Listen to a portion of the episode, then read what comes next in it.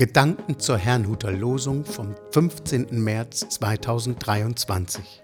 Der Losungstext aus Psalm 117, Vers 2 lautet: Mächtig waltet über uns seine Güte.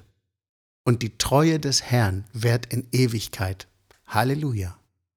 Der Lehrtext dazu steht im 2. Korinther 1, Vers 3.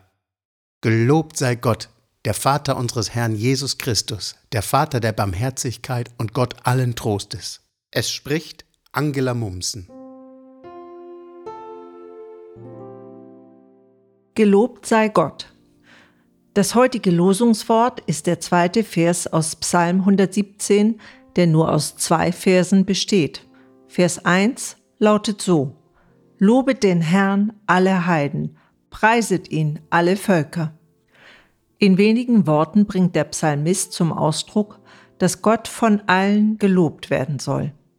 Die Gründe dafür werden im Losungswort genannt, seine große Gnade, Liebe und Treue. Nun ist das mit dem Loben so eine Sache. Nicht selten wird Kritik in ein Lob verpackt. Das war wirklich toll, aber, und dann kommt das, was man eben nicht so lobenswert findet. Ich möchte einmal aufzeigen, wie solch eine Haltung auch Einfluss auf unser Glaubensleben haben kann. So rufen Aussagen wie Mächtig waltet seine Güte über uns immer wieder Fragen hervor.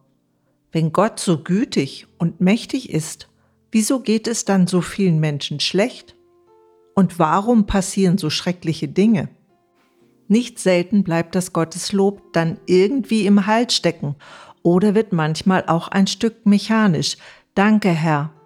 Aber wie finden wir darin einen angemessenen, aber auch authentischen Weg, ohne in die eine oder andere Richtung abzugleiten?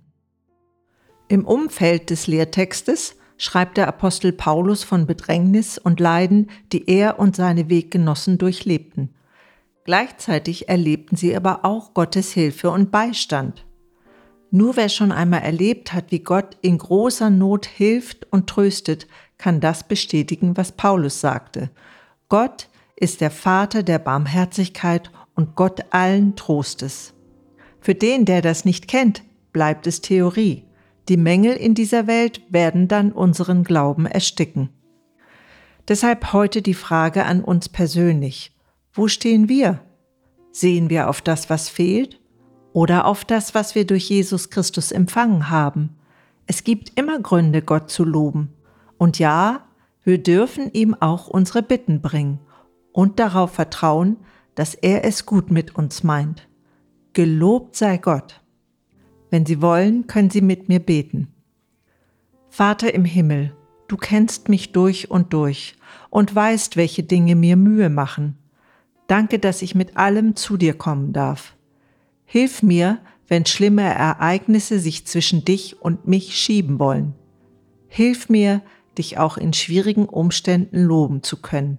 Das bitte ich in Jesu Namen. Amen. Ich wünsche Ihnen einen gesegneten Tag.